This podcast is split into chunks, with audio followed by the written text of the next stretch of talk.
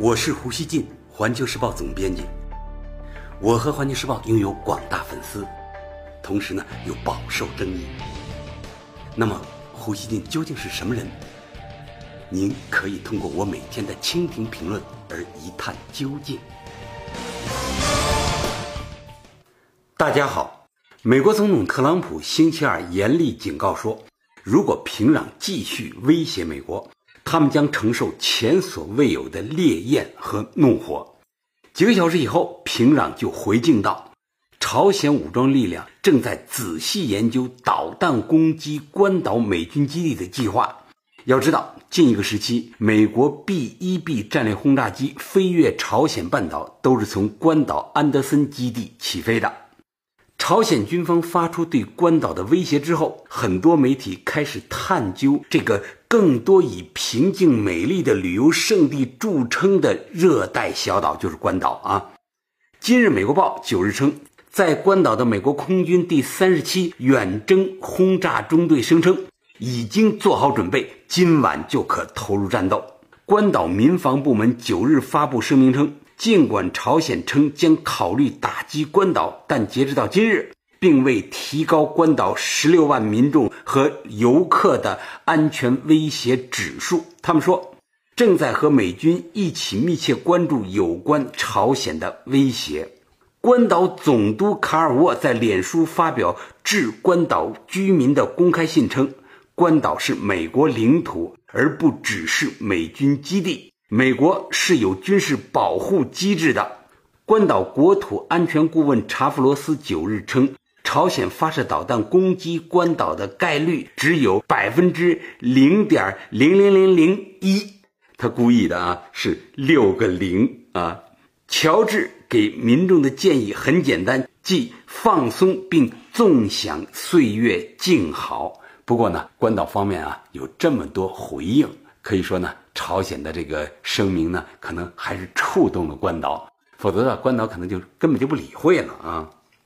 尽管关岛政府呢极力营造轻松平静的氛围，但很多关岛人呢觉得局势完全不一样了。美国《华盛顿邮报》援引当地一名三十七岁的旅游巴士司机的话说：“我有点担心，有点恐慌。我必须担心我的儿子。我现在想离开关岛。”据反新社报道，岛上并没有证据显示商店里出现了恐慌性抢购。岛上的加油站也在正常运营，然而岛上居民表示情绪稳定，还有一部分是出于无奈。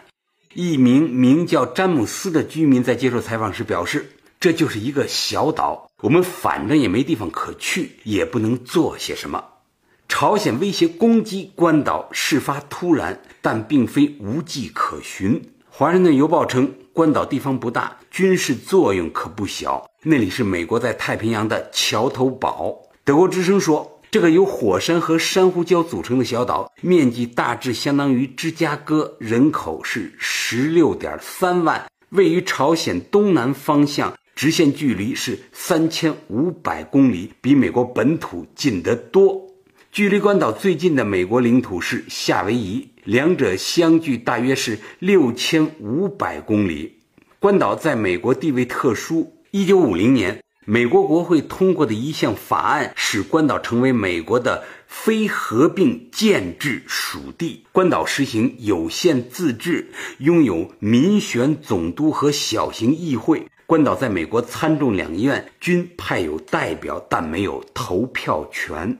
德国之声说，由于地域上接近中国、菲律宾、日本以及朝鲜半岛，因此关岛长期以来一直是美军重要的基地。这里拥有美国海军、海上警卫队以及空军的基地。岛上三分之一的面积属于军事基地，目前驻扎着大约六千名美国海军官兵，增派数千军队的计划目前正在讨论之中。关岛美军基地上部署战机，直接威胁到朝鲜的安全。据韩联社九日报道，韩方人士当天证实，美军八日向朝鲜半岛派出两架 B-1B 战略轰炸机，与韩国空军两架 KF-16 战斗机进行了飞行演习。B-1B 战略轰炸机与 B-52、B-2 并称美国三大战略轰炸机，可高速甩开战斗机并投掷大量炸弹。从关岛基地起飞两小时后，就可抵达朝鲜半岛参与作战。美军的行动在朝鲜看来呢，也属于严重挑衅。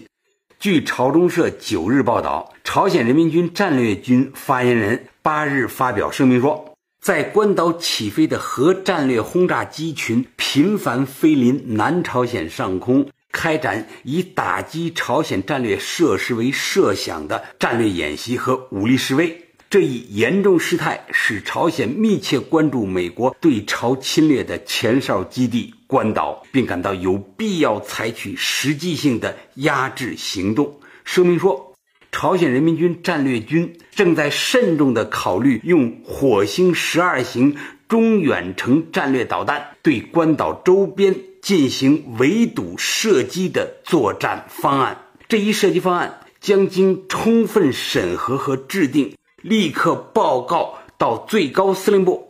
朝鲜核力量总司令官金正恩同志一旦下决心，方案将随时、同时、多发性、连续性的付诸实施。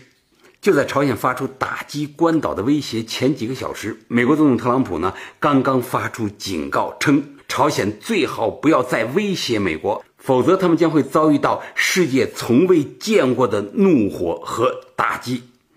不少媒体把两者联系起来。《华尔街日报》说，特朗普做出上述表态仅仅几个小时以后，朝鲜就威胁要袭击关岛。朝鲜对美国发出如此明确的威胁，实属罕见。然而，美国的狠话可能很难吓住朝鲜。法新社援引韩国学者的话说：“妄想和朝鲜比撂狠话，就像妄想和宗教比祈祷一样。”美国有线电视新闻网 CNN 说，朝鲜问题观察人士一致认为，美朝战争打不起来，双方都意识到第二次朝鲜战争的破坏性。此外，以求生为最高目标的朝鲜知道自己打不赢。不过，分析人士担心。特朗普的激烈言辞恐怕会增加朝鲜不安，给已经紧张的地区局势增加不稳定性，从而伤害美国的利益。美国进步中心防扩散专家乔·西林乔恩表示，美朝两国领导人都有可能误判，导致二战以来一种全新的战争发生。尽管外界的担心增加。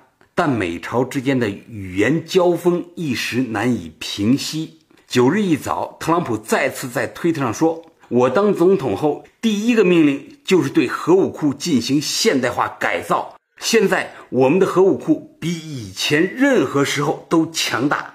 希望我们永远用不到核力量，但是美国核威慑是世界上最强大的。”这话呢，显然也是说给朝鲜听的啊。这一系列骂仗是美朝双方语言战争的最新升级，后果呢是美国股市应声下跌，朝鲜方面呢大概还是老样子。美朝打嘴仗，美国呢通常不容易占便宜。这除了平壤方面在挑选词汇时更加自由，还因为呢华盛顿说了什么未必能传到朝鲜社会。而美国舆论呢，则会一直竖着耳朵听双方说的每一句话。美朝力量对比呢，要说严重不对称。作为弱的一方，朝鲜呢以一些强硬的语言弥补力量的不足，似乎有它的逻辑。然而，在正常情况下，朝鲜即使掌握了成熟的洲际弹道导弹技术，它主动发动对美国的打击也是难以思议的。朝鲜的口头威胁更像是其加强自身威慑力的一个工具。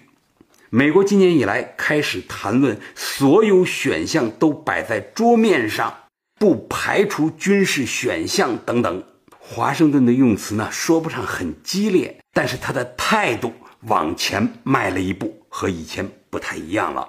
加上今年美国战略轰炸机与核潜艇等反复出现在半岛地区。美方的话语升级与行动升级形成了配合，朝鲜今年的最大变化呢，是加强了导弹的试射，而且看来取得了洲际弹道导弹技术的重大突破，这使得平壤威胁美国似乎有了一些实际能力的支持。因此，美国人听到这些话时呢，感觉可能不太一样了。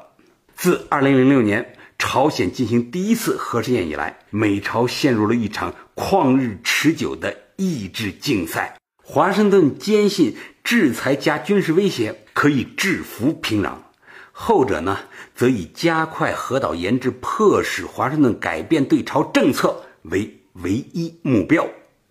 华盛顿呢，显然没有从双方决心的对峙中占得上风。应当说，随着朝鲜核导技术的不断进展，美国在意志上压倒朝鲜更难了。美国的对朝思维呢，这个思路啊错了，他严重低估了平壤为发展核岛对各种代价的轻视，也低估了朝鲜社会对各种困难的承受力。朝鲜呢，已经大体被同外部世界隔离。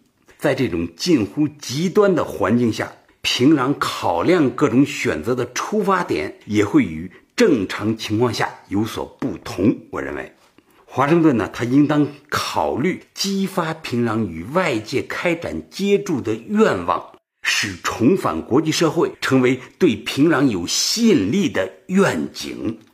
只有那样，制裁带来的痛苦才会有警示力。而华盛顿的想法呢，却是把制裁和军事威胁无限制的升级下去。这等于是啊，一条差不多已经被拧干的毛巾，还要使劲拧出最后一两滴水。现在呢，特朗普总统也开始使用烈焰和怒火这样的强烈比喻了，他显得有点急了。